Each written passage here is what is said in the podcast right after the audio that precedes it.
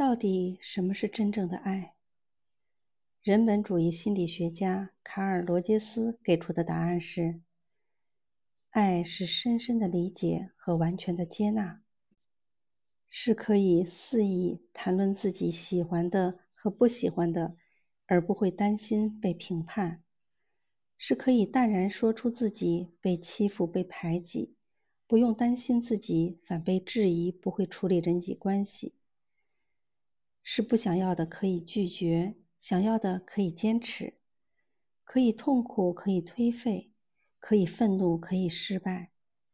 在你面前，我可以做我自己，这才是爱。